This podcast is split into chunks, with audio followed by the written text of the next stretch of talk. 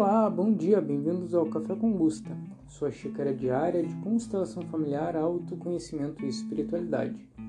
Seguimos hoje com a série especial do livro As Sete Leis Espirituais do Sucesso de Deepak Chopra e hoje temos a quarta lei espiritual do sucesso, que é a lei do mínimo esforço ou a lei da não resistência. O que o Chopra fala aqui sobre então a lei do mínimo esforço? Chopra começa com uma observação sobre a natureza. Ele fala que se nós observarmos a natureza, nós vamos ver que, por exemplo, uma flor ela não se esforça para florescer, ela apenas floresce. Um pássaro não se esforça para voar, ele apenas voa.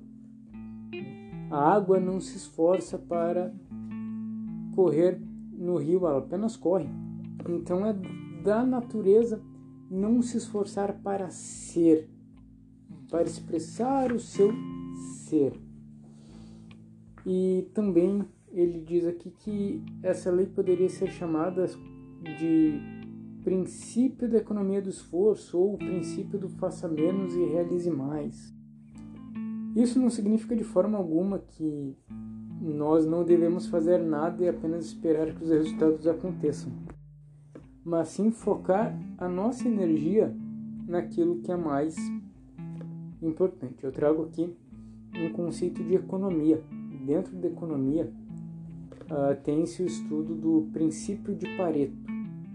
Pareto foi um economista, um sociólogo italiano que, a partir do estudo de dois vieses, de duas, dois fenômenos, ele descobriu que aquilo que gera os maiores resultados está concentrado em 20%, em 20% do esforço feito. Por exemplo, ele observou que numa plantação de vagens, 20% das vagens continham, ou das plantas, melhor dizendo, 20% das plantas continham 80% das vagens.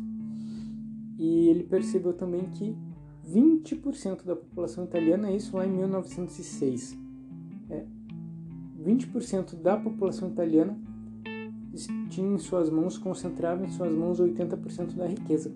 Isso passou então a ser um princípio da economia e hoje em dia as empresas utilizam isso como uma regra de produtividade, pois se vê que apenas 20% dos esforços trazem 80% dos resultados. Por exemplo, uma grande empresa tem 80% do seu faturamento concentrado em 20% dos seus clientes. 20% daquilo que eu faço durante o meu dia traz 80% de resultados. Outros 80% de esforços traz apenas 20% do meu resultado. Ou seja, eu posso reduzir os meus esforços apenas concentrando naquilo, naqueles 20% que realmente trazem resultados, eu vou ter resultados mais é, mais relevantes. Eu vou exponenciar os meus resultados e vou ter pouco esforço. Isto é lei do mínimo esforço num sentido macro. Claro, o Chopra não fala aqui do princípio de Pareto, mas ele traz uma visão espiritual, ele traz toda uma teoria espiritual para nos mostrar que quanto menor o esforço, maior o resultado nós alcançamos. E o que o Chopra fala aqui nessa linguagem mais espiritual, mais metafórica, é que o mínimo esforço é desprendido quando suas ações são motivadas pelo amor, porque a, a natureza se mantém unida pela energia do amor. Uh, como que a gente pode transferir esse entendimento para o conhecimento das constelações familiares, por exemplo? Quando eu atuo com pureza, quando eu atuo dentro das ordens do amor, por exemplo, eu economizo energia e foco a minha energia naquilo que é mais importante. Exemplo: nós sempre falamos da lei da hierarquia. A lei da hierarquia, num sentido macro, num sentido maior, diz que eu recebo a vida dos meus pais e passo a vida para frente, ou nos meus filhos, ou realizando os meus sonhos. Como que a lei da hierarquia é quebrada nesse sentido? Quando eu tento cuidar dos meus pais, quando eu tento me meter nos assuntos deles quando eu tento ser maior do que eles. E o que isso tem a ver com a lei do mínimo esforço propriamente dita? Nós temos uma, digamos, um nível de energia limitado. Nós temos uma quantidade de energia limitada para gastarmos durante a nossa vida. Imagine você então que você gasta essa energia imiscuindo-se, se metendo nos assuntos dos seus pais, por exemplo, daqueles que são maiores do que você, querendo cuidar dos pais. E você quer ter filhos ou quer ter sucesso na sua vida. Você precisa demandar certa energia para criar seus filhos, para cuidar deles ou para ter sucesso na sua empresa, no seu trabalho, no seu concurso público, nos estudos, o, o que for. Se você dedicar a energia que você tem para trás, ou seja, uh, olhando para os seus ancestrais que nem precisam da sua ajuda, na verdade, eles são maiores do que você, você gasta energia de uma forma inútil. Você gasta energia uh, tentando salvar que não precisa ser salvo, digamos assim, e você não vai ter energia para seus filhos, para seus projetos, para sua empresa, para sua prosperidade, para o seu relacionamento. Esta é uma forma de utilizar a lei do mínimo esforço, também usando essa visão sistêmica. Uma outra forma de utilizar a lei do mínimo esforço, também pela visão sistêmica, é dentro da lei do equilíbrio entre dar e receber. Nós já falamos sobre a lei da doação ou lei do equilíbrio entre dar e receber aqui na visão do Deepak Chopra. Nós vemos que o dar e receber ele é natural.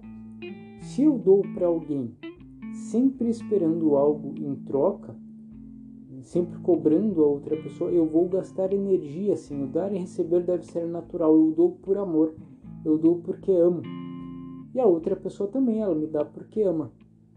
Não porque há uma obrigação, não porque o ego manda que eu dê, não porque a minha criança ferida determine que eu dê algo para alguém por carência para que eu possa cobrá-la depois. Isto é gastar energia. Então a lei do mínimo esforço ela tem várias ela tem uma aplicação prática em vários setores da nossa vida. E o Chopra traz aqui no livro três formas práticas de aplicarmos a lei do mínimo esforço e termos resultados significativos na nossa vida. Praticarmos três ações, três novas posturas. Eu gosto muito dessa dessa colocação dessa expressão, ter uma nova postura, me posicionar de uma forma diferente. A primeira postura nova que podemos adotar para colocar em prática e vermos os efeitos da lei do mínimo esforço é praticar a aceitação. Aceitar significa simplesmente assumir o compromisso de aceitar as pessoas, as situações, as circunstâncias, os fatos da maneira como elas realmente são e se apresentam. Ah, isso então significa entender que esse momento que nós vivemos agora, ele é como deve ser, porque é como se todo o universo conspirasse para, que esse momento fosse como deve ser. Você está vivendo exatamente o agora. E o agora, não, a gente não pode mudar o agora. Nós não podemos, podemos mudar o passado não podemos mudar o agora. Nós podemos construir o futuro. E isso também se aplica às pessoas. Nós não podemos mudar as pessoas. Nós, se nós desejarmos que as pessoas fossem diferentes de como elas são, que os acontecimentos fossem diferentes, nós apenas gastamos energia, gastamos nosso tempo, gastamos nossa disposição pensando em algo que não é.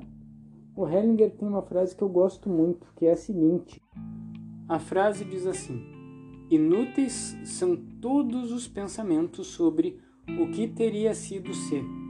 Não foi, nem nunca será. Na minha opinião, essa frase resume bem a genialidade do Hellinger. Né? Pois, de fato, nós não temos como mudar a realidade como ela é, nós nos adaptamos a ela. Na verdade, a realidade é uma só. O que muda, o que faz a realidade ser boa ou ruim, é a nossa percepção sobre a realidade. Nós aprendemos quando estudamos programação neurolinguística que a realidade é a realidade externa e nós temos nossos filtros, que são as nossas crenças, nossos valores, que, digamos, são nossos óculos pelo, através do qual nós olhamos a nossa realidade, e a forma como nós experimentamos a realidade é apenas uma representação interna. Nós podemos mudar essas crenças e valores para que o mundo seja um mundo mais positivo para nós. na nossa forma de ver o mundo. Por exemplo, estamos aqui gravando esse podcast em meio a uma situação de isolamento social, de pandemia, de doença.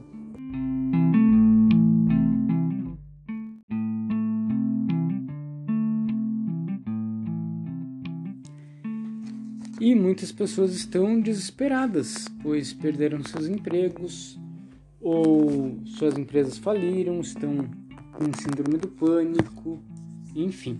Outras pessoas estão aproveitando o momento, se reinventando. Eu, por exemplo, aproveitei este período para me reinventar, para me dedicar mais a marketing digital, para estudar mais, para fazer o podcast para dar mais conteúdo para as pessoas, ajudar mais as pessoas através das redes sociais, das plataformas digitais. Então, cada um tem a sua visão da realidade e está tudo bem. Uma outra questão que nos ajuda a entender a lei do mínimo esforço, colocá-la em prática, dentro ainda da questão da aceitação que o Deepak Chopra nos traz, é lembrarmos lá da lei do karma, a lei da causa e efeito. Lembrarmos que tudo que acontece hoje na nossa vida, na verdade, é resultado das nossas ações ou de emaranhamentos do nosso sistema familiar, dos quais nós podemos nos limpar, digamos assim, que nós podemos ressignificar. Então, se eu entendo que a realidade é como é, se eu entendo que a realidade que eu enfrento vem dos meus filtros, dos meus valores, da minha visão de mundo e ela é um resultado daquilo que eu fiz até hoje na minha vida, eu consigo então não me esforçar para tentar mudar a realidade agora como é. Isso não significa, por óbvio, que eu não vá me esforçar para melhorar o meu futuro, o meu estado de vida no futuro, como diz o Eckhart Tolle, trazendo aqui um outro autor que eu gosto bastante, que ele fala de estado de vida. Vida é um valor, vida é algo que todos nós temos.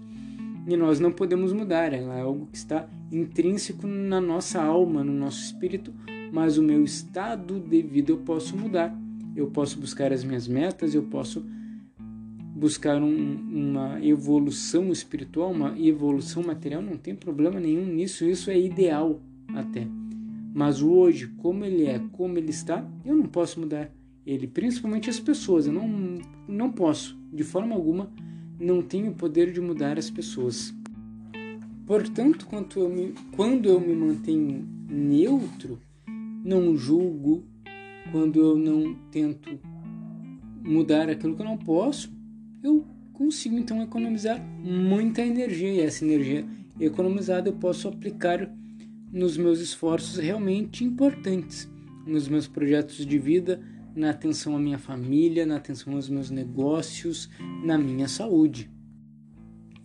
E a aceitação nos leva diretamente para o segundo componente que o Chopra se refere para colocarmos em prática a lei do mínimo esforço, que é praticarmos e assumirmos a responsabilidade sobre a nossa vida. E o que significa assumir a responsabilidade? Responsabilidade é não ficar culpando outras pessoas ou alguma coisa por aquilo que acontece na minha vida e muito menos culpar a si mesmo. A culpa, aí eu trago já um conceito do Hellinger, misturando aqui os conhecimentos, né? A culpa é o inimigo da ação. Quando eu busco culpar alguém ou eu fico me culpando, eu estou negando assumir e tomar uma ação necessária e é exatamente isso que o Chopra fala aqui. Então, aceitando as circunstâncias, aceitando, aceitando os fatos, as pessoas como elas são, o problema ou o desafio que se apresenta no momento, nós passamos a ter a responsabilidade de mudar aquilo que nós não gostamos, não desejamos mais na nossa vida para o futuro. Lembrando, aquilo como está agora, né, o que acontece nesse exato segundo, eu não posso mudar. Mas eu posso mudar daqui para frente. Eu não posso mudar, por exemplo, se eu estou acima do peso. Como que eu mudo? É o fato de eu estar acima do peso. Não adianta eu ir no espelho me olhar e tentar me imaginar com um corpo atlético. eu preciso tomar ações efetivas para que essa condição que eu não gosto no momento se transforme no futuro. Então, o que é a responsabilidade aqui que o Chopra fala? Ele dá um conceito para a responsabilidade nesse sentido. Responsabilidade é a capacidade de ter uma resposta criativa para aquela situação como ela se apresenta no momento.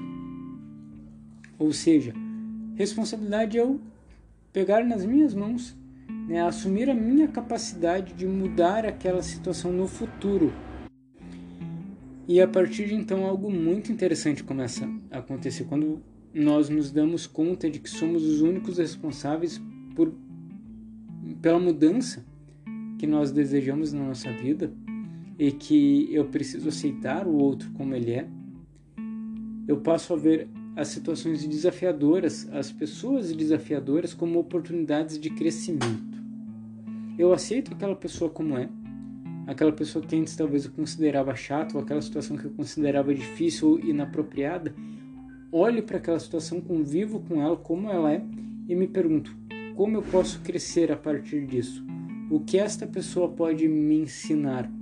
Sempre vai ensinar alguma coisa. No mínimo, vai ensinar você a ter tolerância e aceitação. Isso é o mínimo. Já é de, digamos, de largada o que você aprende e o que você pratica com uma pessoa que talvez você não goste tanto de conviver, com uma pessoa que talvez você acha chato, você acha, como nós falamos aqui, né? Uh, um puxa-saco, um pé no saco, enfim. Traz a oportunidade de crescer. Todo desafio tem em si a semente do crescimento. Isso é uma lição que eu levo para a minha vida. O terceiro, então, componente da lei do mínimo esforço é o que o, o, que o Chopra fala aqui em indefensabilidade. O que significa? Uh, o que significa indefensabilidade? Significa desarmar o seu espírito, abrir mão da necessidade de convencer e persuadir os outros do seu ponto de vista. Isso é algo muito interessante. Né? Por quê? Porque todos os nossos pontos de vista, todos os nossos julgamentos, tudo aquilo que a gente acha que é certo, errado, bom ou mal, vem na verdade de crenças e valores que herdamos da nossa família ou do grupo político ao qual, ao qual nós estamos associados, a sociedade que nós estamos, não são verdades absolutas. E na maioria das vezes nós defendemos os nossos pontos de vista, os nossos valores morais, como se fossem questões universais que todos deveriam seguir. Nós entramos em discussões políticas, discussões até sobre futebol, discussões sobre qual religião é melhor que a outra, enfim. São discussões simplesmente vazias, improdutivas. Então, quando você passa o tempo defendendo seu, suas posições, seus pontos de vista e culpando os outros, né? Ah, o outro é um, é um, é um ista diferente do que eu, porque ele é comunista, ele é capitalista, porque ele é machista, é feminista, porque é gremista, é colorado, é são paulino, é corintiano, o que seja. Você não aceita as pessoas como são, não aceita se render ao momento presente e você gasta a sua energia tentando convencer o outro de algo que ele não quer ser convencido, ele não vai ser convencido. Voltando aqui ao, ao conhecimento, aos termos da programação neurolinguística que eu gosto bastante de estudar também, tem uma frase no jargão que diz que mapa não é território. O mapa é a visão que eu tenho, é o desenho que eu faço na minha mente sobre determinada situação território é a situação em si. Pegamos o mapa do Brasil, o mapa do Brasil não vai mostrar como é a situação, como que é o território brasileiro, melhor dizendo, exatamente como ele é. Se eu pego um mapa, um mapa hidrográfico, vai mostrar apenas as bacias hidrográficas do Brasil. Se eu pego um, um mapa das estradas, vai me trazer apenas a, as redes viárias, né? Uh, do, do país. Se eu trago um mapa da vegetação, também vai mostrar apenas onde há vegetação. Enfim, né, mapa não é território. Então não adianta eu querer colocar o meu mapa, né, minha percepção da realidade sobre a percepção da outra pessoa, eu só vou gastar energia e aborrecer a outra pessoa. Isso não adianta de nada realmente. E permanecendo rígido no seu ponto de vista, você perde, perde uma grande oportunidade de aprender. Eu, por exemplo, era muito rígido nos meus pontos de vista sobre muitas coisas. E o que eu aprendi a partir do momento que eu abri a minha visão e abri a possibilidade de duvidar das minhas próprias crenças e experimentar as crenças das outras pessoas foi algo gigante, grandioso. Isso nos, nos faz evoluir e nos faz poupar caminho, porque muitas vezes nós é, julgamos alguém que tem sucesso, que chegou aonde nós queremos chegar, simplesmente pelo fato de que ele falou uma palavra errada, de que ele voltou numa pessoa que eu não gosto, de que ele torce para um time que eu não gosto ou usa uma cor que eu não gosto. E se eu me permitisse me abrir para aquela pessoa como um todo, não julgar os seus pontos de vista sobre determinados assuntos? O que, que eu poderia aprender com aquela pessoa? Quais os atalhos que eu poderia ter que ela já passou, que ela já viveu e que ela poderia me passar? É uma boa forma de colocar em prática a lei do mínimo esforço. Então, trazendo aqui novamente né, na questão prática, como praticar, como colocar em ação a lei do mínimo esforço. Primeiro, praticando a aceitação, dizendo hoje aceitarei pessoas, situações, circunstâncias, fatos como eles se manifestem. Aceitar e saber que o momento presente como ele deve ser, seja porque ele é a minha, o meu julgamento de bom e mal, certo e errado sobre esse momento presente apenas uma questão de ponto de vista meu, seja pelo entendimento de que tudo que eu vivo hoje é uma plantação, na verdade eu estou colhendo, melhor dizendo, algo que eu plantei no passado. A outra forma de colocar em prática a lei do mínimo esforço é aceitando as coisas e as pessoas como são, assumindo a responsabilidade pela situação na qual eu estou, né, voltando na questão do, da lei do karma, e também assumindo o compromisso de mudar no futuro aquilo que eu não gosto, aquilo que eu gostaria que fosse diferente. E aceitar também de que a, a indefensabilidade, ou seja, desistir da necessidade de defender os meus pontos de vista e convencer e persuadir os outros a aceitar os meus pontos de vista e permanecer aberto a todos os outros pontos de vista divergentes. Creio que foi um pouquinho mais extenso o podcast hoje, mas estamos aí então finalizando a quarta lei, a lei do mínimo esforço, e amanhã vamos para a lei da intenção e do desejo. Desejo tudo de bom para você. Até o próximo podcast. Nos vemos. Até mais.